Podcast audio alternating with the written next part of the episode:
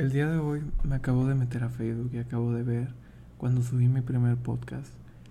Tiene tiempo que dejé ese proyecto a un lado, no sé, me dio un poco de pena el hecho de que mi familia pudiera encontrar esto, ¿verdad? Es algo que nos pasa comúnmente a los adolescentes, de que nos da pena que nuestra familia escuche lo que hacemos. Pero hoy me di cuenta que realmente es lo que yo quiero.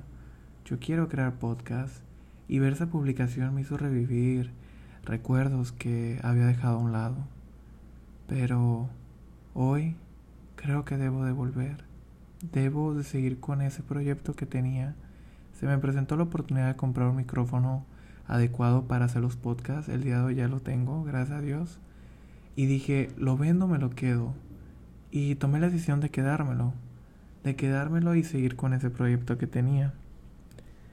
Y básicamente no sé qué voy a hacer, no sé qué contenido subir, qué cosa decir, pero lo importante es que uno tenga la iniciativa y con eso poder hacer lo que uno quiere.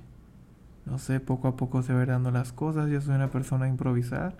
Siempre me ha encantado improvisar, la verdad. Eh, soy una persona que se avienta cualquier cosa improvisando. Y espero les guste y les agrade lo que quiero hacer.